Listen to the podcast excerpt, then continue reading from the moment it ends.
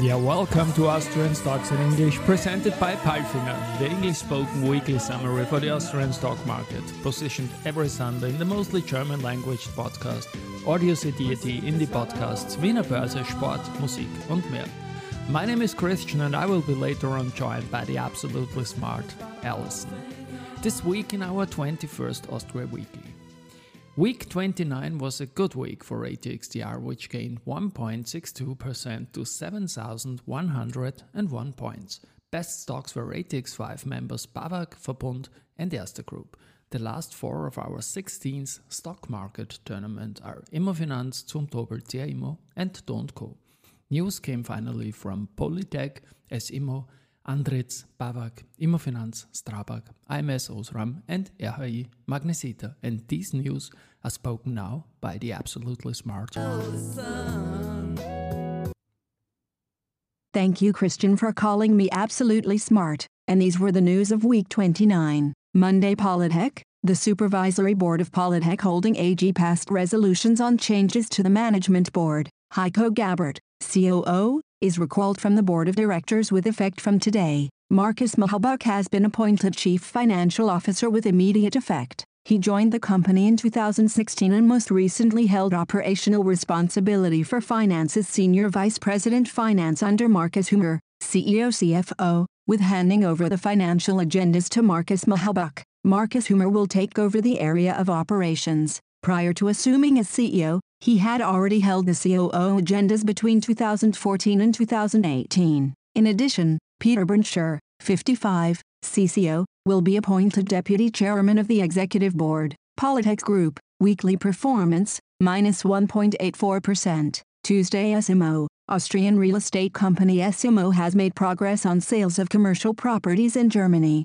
In total, nearly 70 million euros of commercial property sales, involving 11 properties, have been completed in 2023. The company believes that commercial property sales can reach the target of 200 million euros by late 2023 or early 2024. S Immo, weekly performance, minus 0.48%. Wednesday Andritz, International Technology Group Andritz has received an order from Roseburg Forest Products Company to supply a complete fiber preparation line for medium-density fiberboard, MDF production to its new mill in Dillard, Oregon, USA. Startup is planned for the third quarter of 2025. Andritz, weekly performance, 0.37%. BAWAG, banking group BAWAG reported a net profit of 320 million euros, plus 309%, 3 euros and 88 cents earnings per share in the RoTE of 23.2% for the first half 2023. Net interest income increased 22.1%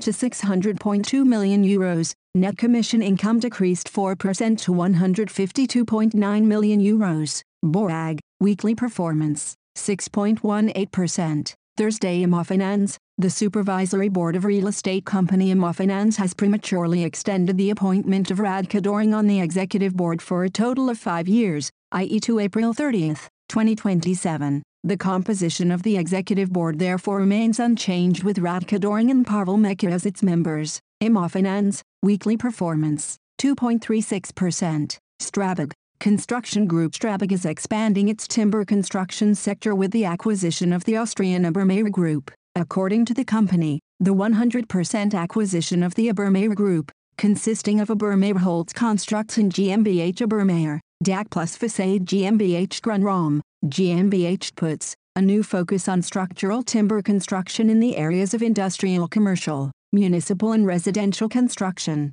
The wood hybrid construction method, with which high-rise buildings and other large-scale projects can be realized, is considered to be trend-setting on the way to sustainable construction. Strabag, weekly performance, 2.45%. Andritz, International Technology Group Andritz has received an order from Infinya Container Board Limited for a complete OCC line including reject treatment system for its recycled paper mill located in Hadera, Israel. Andritz, weekly performance, 0.37%. Friday AMS Osram, a global leader in optical solutions, announces that Jurgen Rebel has taken on the role as Senior Vice President, Investor Relations at AMS OSRAM, AMS, weekly performance, 3.91%. RHI Magnesita, Refractory Group RHI Magnesita announced the completion of the acquisition of Seven Refractories. Seven Refractories is a specialist supplier of alumina refractory mixes, serving customers in the iron and steel, cement, aluminium and non-ferrous metals industries. With a proven track record of consistent growth in these sectors with the acquisition, around 240 employees at three production sites in Slovenia, India and the US and at sales offices and service centers in Germany, Italy, the United Kingdom and Cyprus, are joining RHI Magnesita's global network. The acquired businesses of seven refractories recorded revenues of 105 million euros and profit before tax of 11.4 million euros in 2022. RHI Magnesita, weekly performance, 0.00%. And now bye bye from Alison. And Christian, we wish you a great week. Hear you next Sunday.